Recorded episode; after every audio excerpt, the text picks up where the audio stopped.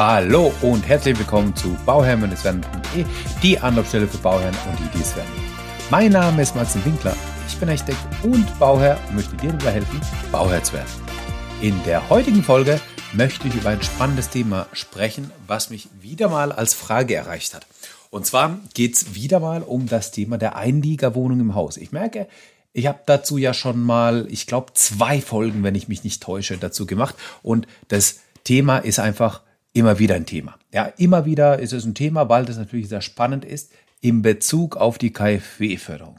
Und zwar hat mich der Christian per E-Mail gefragt und gesagt, und gefragt eben, ähm, ja, wie ist denn das mit der Wohnung? Darf man auch eine Wohnung bauen oder ein, ja, einplanen, eine Einliegerwohnung in das Haus mit einplanen, was dann einfach über eine Verbindungstür zu dem Rest des Hauses verbunden ist, was man dann mit einem Schrank zustellt beispielsweise und ähm, die Wohnung extern vermietet.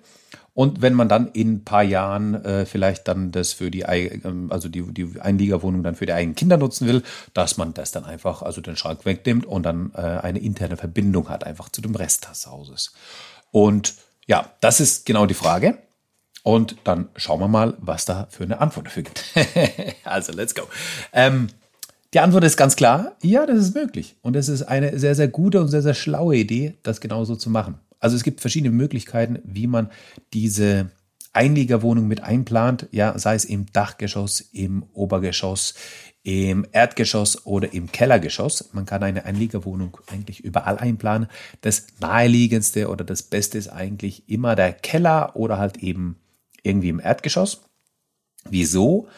Weil sobald du im Obergeschoss oder im Dachgeschoss deine Einliegerwohnung planst, musst du diese extern, also extern erschließen können. Du hast halt nicht ein gemeinsames Treppenhaus, also ja, du gehst ja nicht dann in dein Haus rein, um dann die Treppe, die du auch fürs Obergeschoss nutzt, dazu zu nutzen, um die Einliegerwohnung im Dachgeschoss äh, zu erschließen. Das geht nicht. Deswegen brauchst du dann eine separate Erschließung. Das kostet Platz und Geld.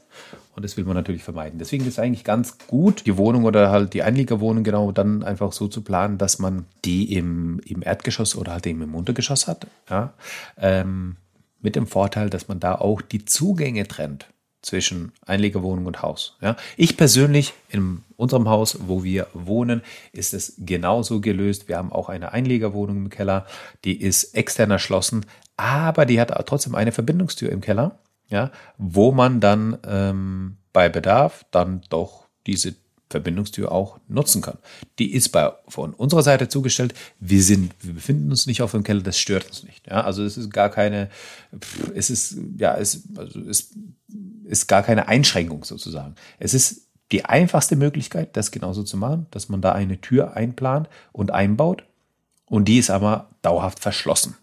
So, dauerhaft verschlossen fertig und dann hat man gar keine Probleme mehr damit. So, das ist die eine Möglichkeit. Die andere Möglichkeit wäre es einfach zu sagen, okay, ich ähm, plane mir da eine Tür ein.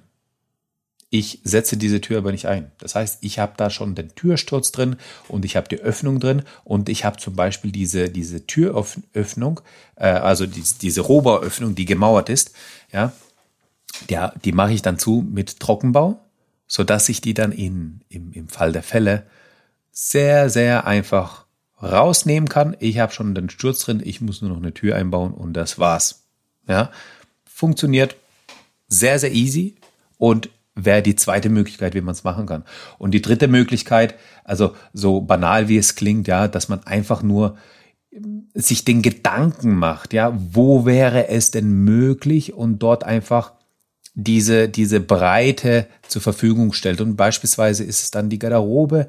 Ähm, man hat dann eine Garderobe und hat dann diese äh, eine Möglichkeit, diese Tür da einzubauen, aber man baut weder den Sturz ein noch die Tür ein. Und ja, man lässt es einfach geschlossen, aber man weiß, okay, hey, pff, wenn ich den Bedarf habe in 10, 15 Jahren, dann könnte ich hier einen Durchbruch machen und mir das, äh, die Tür natürlich da einstellen.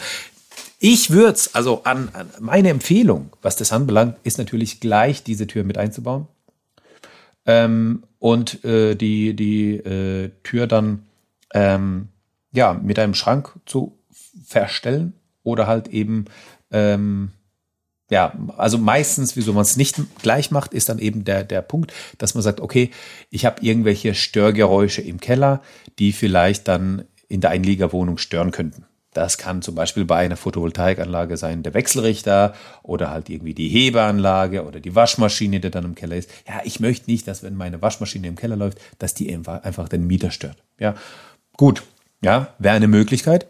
Wenn man das aber gut plant, so dass es halt eben irgendwie im Eingangsbereich ist, also im Flurbereich ist, so dass der Schlafraum da von dem Mieter gar nicht davon äh, äh betroffen ist, dann wäre das in meinen Augen gar nicht das Problem. Und wenn man sagt, okay, nee, das möchte ich nicht, weil dann ja diese akustische Geschichte und dann will ich ihn irgendwie nicht unnötig stören und so weiter, äh, dann würde ich das auf jeden Fall so machen. Ich würde die Türöffnung reinnehmen, aber ich würde sie, ich würde diese Türöffnung einfach mit einem mit einer Gipskartonverkleidung zumachen und dann bin ich wieder ähm, safe, was das anbelangt und habe gar keine Probleme damit.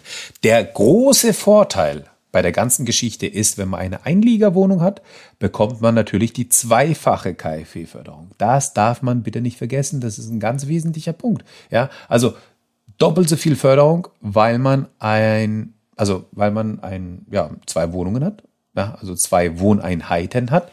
Und diese zwei Wohneinheiten ist natürlich, das ist natürlich ein Haufen Geld, was man sich einsparen kann.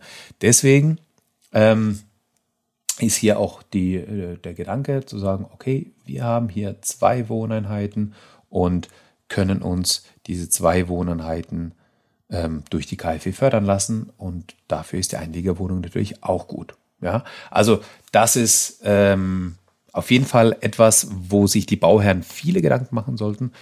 Das Geld wird gefördert, also oder halt der der der die Wohnung sozusagen wird nochmal zusätzlich gefördert ähm, die Einliegerwohnung, ja. Ähm, ihr habt zusätzliche monatliche Einnahmen, was euch einfach die Fixkosten reduziert für das Eigenheim. Ähm, und ihr könnt natürlich alle Reparaturen, die im, also, ne, also die, die Einliegerwohnung betreffen, diese Reparaturen könnt ihr dann auch natürlich steuerlich geltend machen. Das heißt, ihr braucht einen Handwerker, der irgendwas repariert, könnt ihr steuerlich geltend machen. Ihr braucht einen Handwerker, der ähm, da irgendwas einbaut oder sowas, könnt ihr eigentlich, alles steuerlich absetzen. Ihr müsst da irgendwas streichen oder sonstiges, könnt ihr steuerlich geltend machen. Ja, das ist natürlich auch interessant, wenn man in seinem Eigenheim trotzdem noch die Möglichkeit hat, da das eine oder andere steuerlich geltend zu machen, was natürlich die Wohnung betrifft. Genau. Also ich glaube, das war's äh, für diese Folge. Ich glaube, die Frage habe ich soweit ähm, aus allen Perspektiven beantwortet. Wenn du noch mal eine Frage hast, gerne an info@bauherr-werden.de stellen oder äh, über Instagram als äh, Direktnachricht, als DM. Ähm, und ja, dann ähm, würde ich mir da vielleicht noch mal irgendwann mal die Zeit nehmen und die Folge dazu aufnehmen. Und dann erscheint vielleicht auch deine Frage hier in dieser Folge, wie die Frage jetzt vom Christian. Also, ich danke dir ähm, für dein Ohr. Ich danke dir, dass du mir zugehört hast. Ich wünsche dir noch das aller, allerbeste bei deinem Projekt Eigenheim und immer dran denken, um Bauherr zu werden, schau rein bei Bauherr mit Sven. Ciao, dein Maxim.